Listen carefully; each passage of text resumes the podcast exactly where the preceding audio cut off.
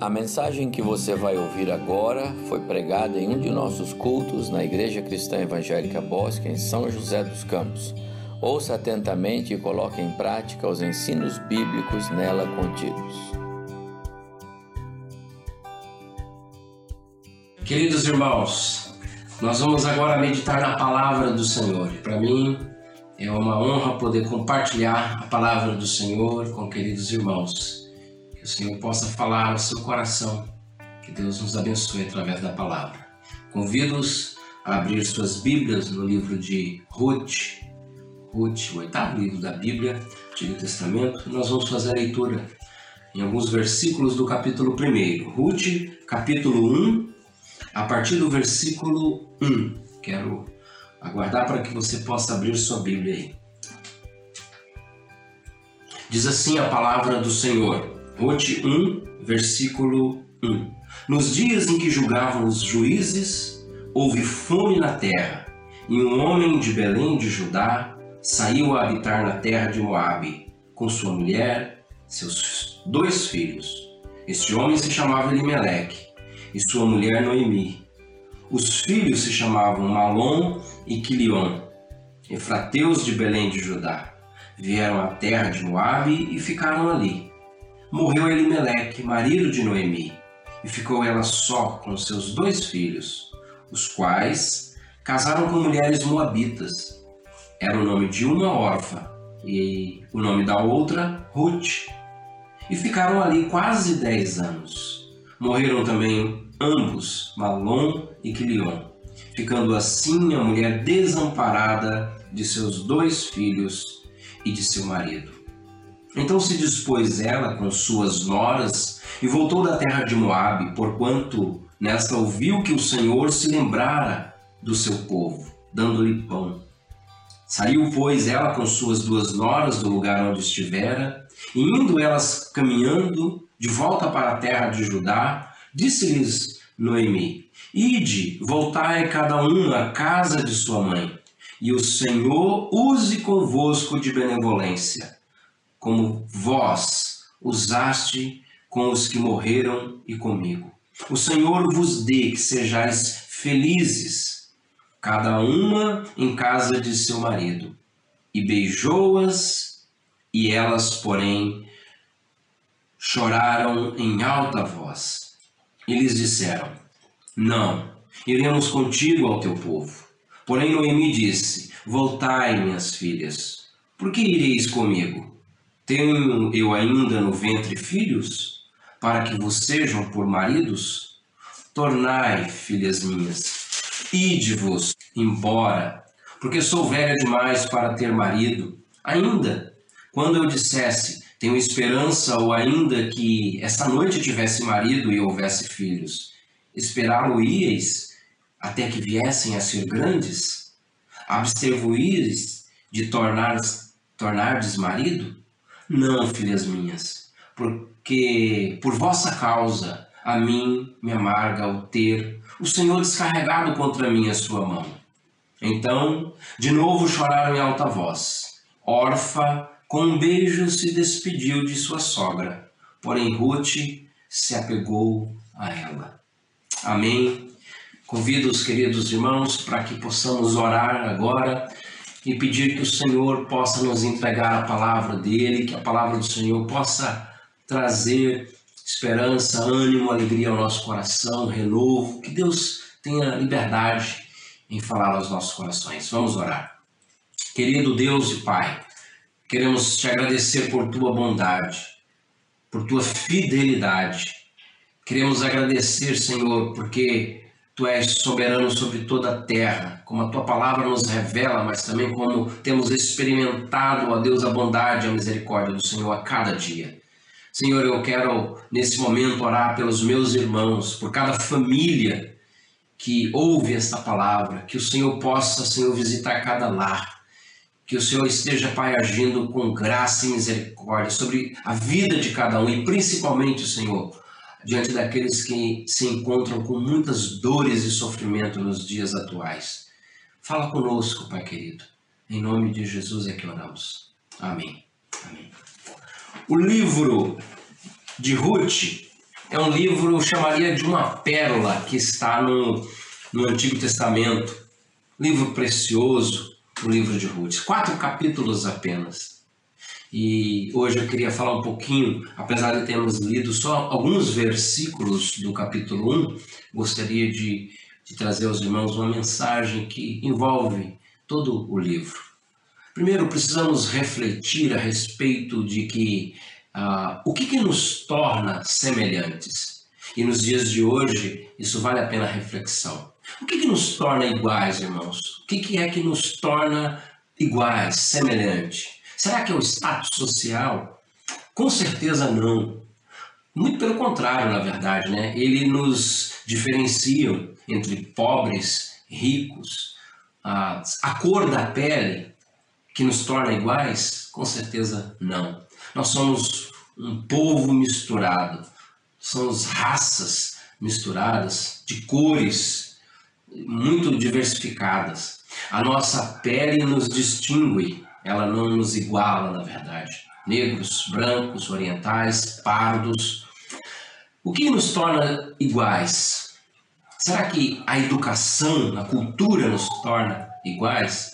Também não, porque o grau de educação nos diferencia uns dos outros. Nós vivemos entre os doutos, os sábios, mas vivemos também diante dos iletrados, das pessoas ah, de pouca cultura. O, será que o idioma nos torna iguais? Também o idioma não. O russo ele não consegue se comunicar com o chinês, o japonês não se comunica. Nós, nós nos, não nos igualamos por causa do idioma. Para alguns, o português é uma das línguas, das línguas mais difíceis. O que é que nos torna iguais, meus irmãos? Existe uma coisa que nos torna iguais: o sofrimento. O sofrimento nos torna iguais. Porque no sofrimento ele, ele envolve todas as pessoas. Não há nada no mundo que nos torne tão semelhantes, tão iguais do que o sofrimento. Atinge todos. Não há uma distinção na humanidade quanto ao sofrimento. Todos sofrem, não importa ah, o nome é, que você possa dar ao sofrimento. Alguns chamam de agrura, de crise, de incômodo, de dor, de angústia, de tristeza, ah, alguns vão chamar de é, vicissitudes.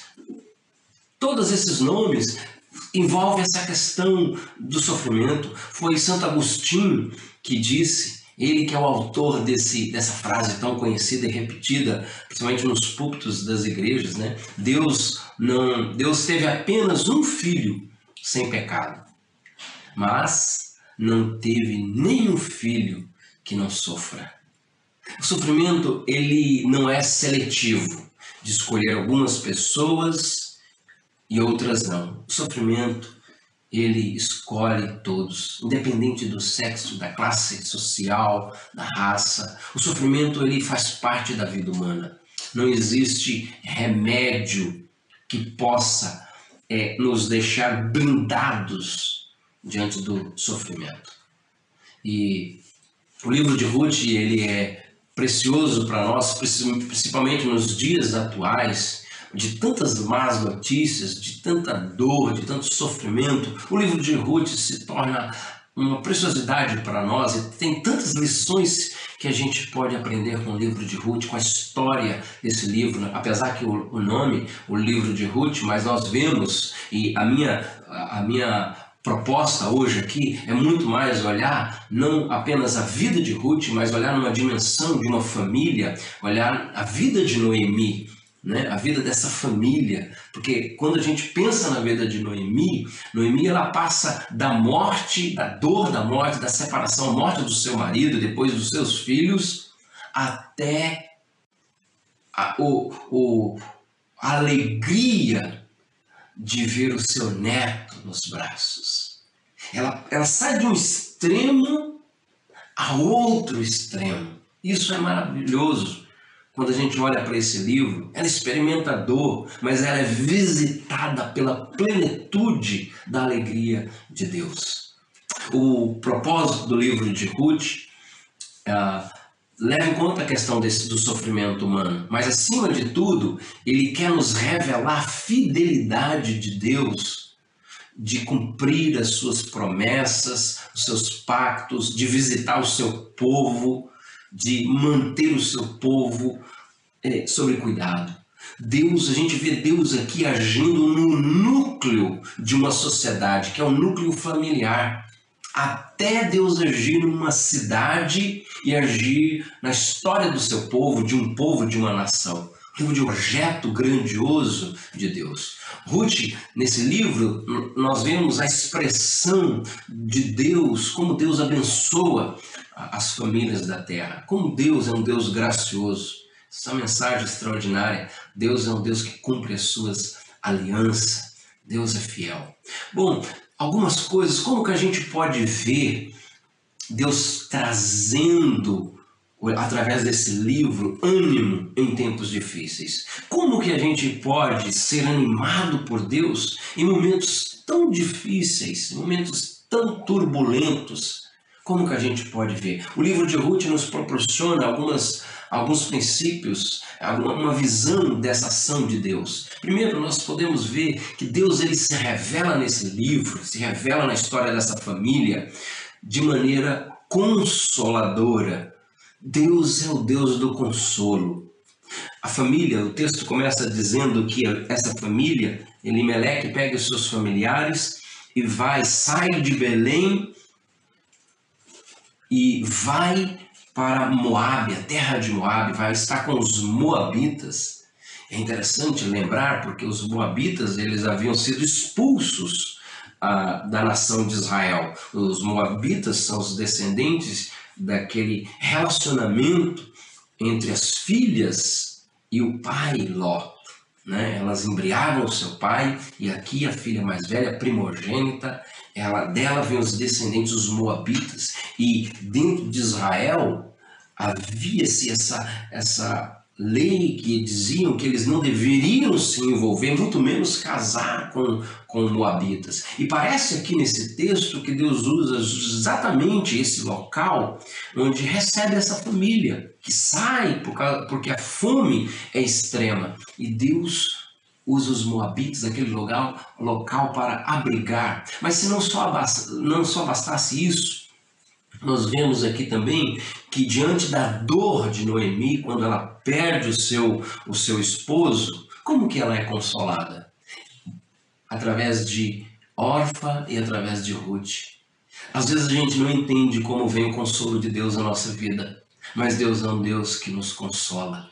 Nós vemos nesse texto o consolo de Deus a Noemi. Perdeu o seu marido, está numa terra estranha, longe, mas ali Deus usa aquelas mulheres para consolar. Inclusive os seus filhos casam um tempo de consolo. Mas aí vem outra batalha, outra luta. Os filhos de Noemi morrem. Parece que a dor se arrasta ali. Mas normalmente as suas noras não deixam, não deixam ela sozinha. Percebe o cuidado de Deus? Algumas pessoas perdem pessoas tão queridas, pessoas tão preciosas. Mas ao olhar para o lado, ele percebe: olha, eu tive alguém que ficou comigo nos momentos mais difíceis. Eu tive alguém que esteve comigo em momentos que eu nem imaginava que eu ia aguentar passar por aquilo. Como Deus é gracioso, usando pessoas para trazer consolo ao coração daqueles que sofrem. O texto também, nos, nesse livro, nós aprendemos sobre a graça de Deus. Deus é um Deus que derrama sua graça. A graça de Deus é uma graça inclusiva e não exclusiva. Olha que coisa interessante, como eu já disse, o, o, os moabitas eles eram eram um povo que deveriam ser um povo excluído. Abraão, quando pediu para o seu servo escolher um, uma esposa para o seu filho Isaac, ele disse, deixou bem claro: procurem uma esposa entre o nosso clã, entre o nosso povo. Não procurem entre outros povos mas entre os nossos procure. Então, havia esse costume em Israel. Mas aqui nós vemos algo interessante acontecer. Há uma moabita que se une à família. Ela faz parte agora da família, do povo de Israel. Ruth, ainda que órfã, quando, quando Noemi ela ouve dizer que Deus havia é, visitado o povo, havia abençoado o povo, lembrado do povo, a, a órfã se despede de Noemi, mas Ruth se apega a ela. E é Ruth quem diz: O seu povo será o meu povo, o seu Deus será o meu Deus. Meus irmãos, a graça de Deus se revela incluindo pessoas. Jesus usou em algumas parábolas e alguns ensinamentos da palavra de Deus a figura de leprosos. Lucas capítulo 17 fala de 10 leprosos. Olha que uma grande lição que Jesus quer dar, a Bíblia quer nos trazer e usa os indignos, usa os leprosos. Jesus usou a figura do samaritano como aquele que de verdade expressou o verdadeiro amor que agrada a Deus pessoas excluídas da nação de Israel, mas aos olhos de Jesus eles são incluídos. Isso é graça. É graça. Nós somos os gentios. Nós somos a nação escolhida, o povo que não deveria participar dos favores de Deus. Mas o Deus da Bíblia é um Deus que pega aqueles que são excluídos, um povo que não é, e torna o seu povo. Isso é maravilhoso no projeto de salvação. Nós somos os gentios se fôssemos usar como personagens nesse texto, nós somos aqui os moabitas. Mas o que Deus faz? Deus nos inclui na sua família. E se não bastasse isso, nós vamos olhar no decorrer da história, o capítulo 2, Ruth, quando elas retornam, capítulo 3 e 4 vai falar de Boaz, e vai falar de Ruth, que vai casar com Boaz, e não apenas casar, mas ter um filho. E se nós estudarmos a história, nós vamos ver e sabemos que Ruth, ela se torna parte da genealogia de Jesus Cristo. Mateus vai nos dizer isso, os evangelhos vão nos revelar isso, que na genealogia de Jesus está Ruth. Que coisa tremenda! Alguém que não era povo, Deus faz do seu povo. Deus nos insere na família dele. E o livro de Ruth está nos revelando isso. A graça de Deus é uma graça que nos inclui. Não é uma graça, a ação de Deus não é excludente, não é, não é de excluir as pessoas, mas de incluir aqueles que não são a sua família. Por isso que a Bíblia nos fala que Deus nos trata agora como filhos e filhos amados do Senhor.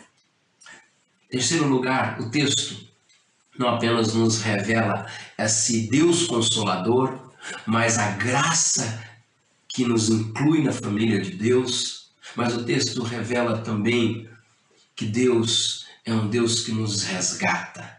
E isso é maravilhoso, porque o texto traz a figura de Boaz como resgatador. É bom lembrar que no versículo 6, capítulo 1, versículo 6, diz a palavra do Senhor algo muito interessante que Ruth então se dispôs ela, melhor, Noemi, então se dispôs ela com suas noras e voltou à terra de Moabe, porquanto nesta ouviu que o Senhor se lembrara do seu povo, dando-lhe pão. Interessante, porque Belém, de onde eles haviam saído, Belém significa casa de pão. Essa cidade é uma cidade com uma importância muito grande na história da nossa redenção. Belém é a casa de pão e eles retornam para lá. E essa palavra que está aqui no versículo 6, que diz: O Senhor se lembrara do seu povo, essa palavra ela tem o mesmo significado no original de Gênesis capítulo 21, versículo 1, quando diz que Deus se lembrou de Sara. Deus foi gracioso com Sara, que era estéril, dando a ela agora a condição de ser mãe, de ter um filho. Deus se lembrou, Deus foi gracioso. Deus, outra versão traz, Deus visitou. Deus visitou Belém, Deus visitou Sara.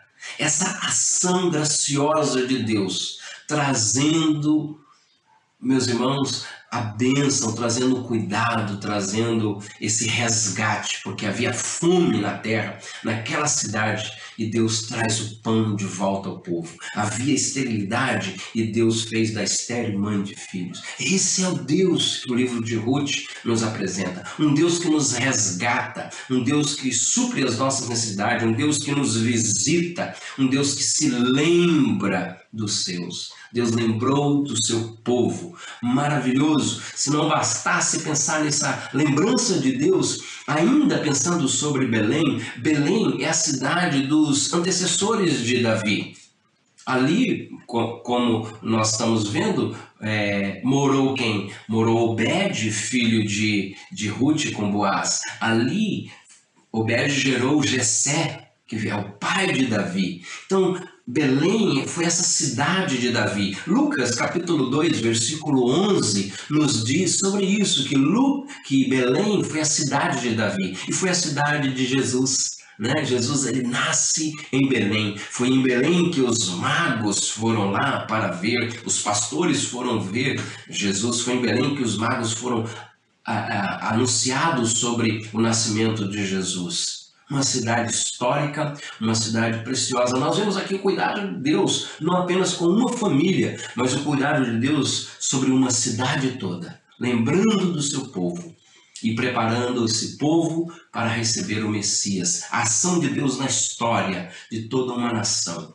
Que coisa tremenda! O Deus da graça é um Deus também que resgata o seu povo. Eu gostaria hoje, nesse breve momento agora, é, de concluir com algumas lições muito práticas para a nossa vida sobre é, esse livro. Primeiro, uma lição muito preciosa, meus irmãos, é que nós precisamos ter claro em nosso coração essa soberania de Deus. A história não está nas mãos dos homens. A história não está nas mãos das pandemias. A história não está à deriva. Nós não estamos num barco à deriva. Não, nós temos um capitão, nós temos um Senhor que controla os ventos, os mares, é aquele que acalma as tempestades. Deus é um Deus da história. Deus é soberano sobre a história, não importa a situação que a gente venha a estar vivendo. Deus é soberano sobre toda a história. Mesmo quando há fome, Deus é soberano.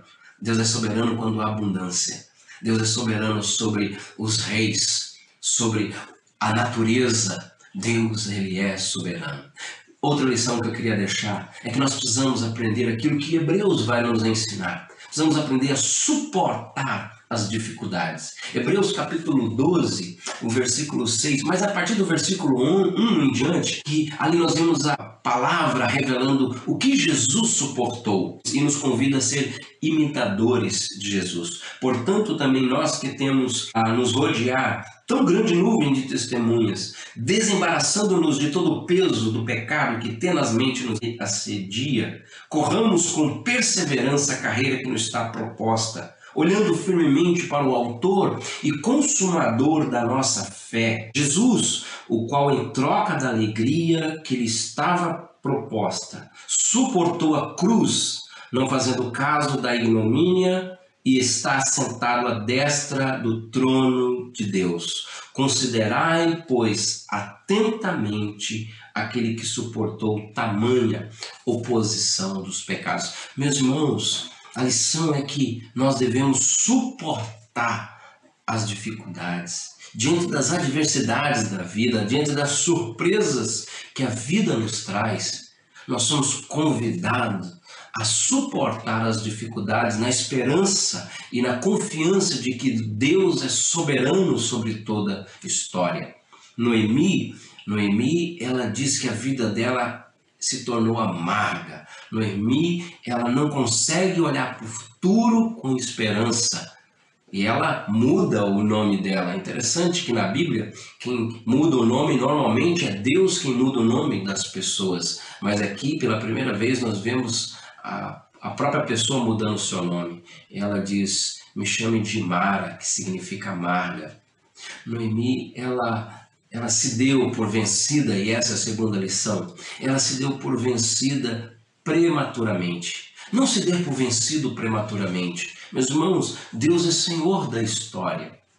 A história não terminou, a história não está nas mãos dos homens, a história nós não estamos à deriva a um Deus que é soberano, que cuida do seu povo. Não se dê por vencido. Deus está conosco e nós aprendemos no livro de Ruth, esse livro tão precioso, que por mais que Noemi aquela família viu e sofreu os dilemas tão difíceis, a dor chegou num ponto tão alto naquela casa. Ainda assim, nós vemos nesse livro como que a história termina. Noemi não sabia, ela não sabia que ainda ia pegar um menino nos braços. A sua história começa com luto e dor, mas como que a história dela termina? Com júbilo e louvor ao nosso Deus. Ela termina com o menino nos braços, agradecendo ao Senhor. Deus é Senhor da história. Deus está agindo em cada casa, esse núcleo da sociedade. Deus vai agir na nossa cidade, Deus vai agir na nossa nação e no mundo. Ele é o Senhor da história. Que Deus te abençoe, que você confie no Senhor. A olhar para o livro de Ruth, a história dessa família, entenda a soberania de Deus, o consolo do Senhor, a graça que nos inclui na família de Deus e o resgate que vem das mãos do Senhor. Que Deus nos abençoe. Um grande abraço aos irmãos, em nome de Jesus.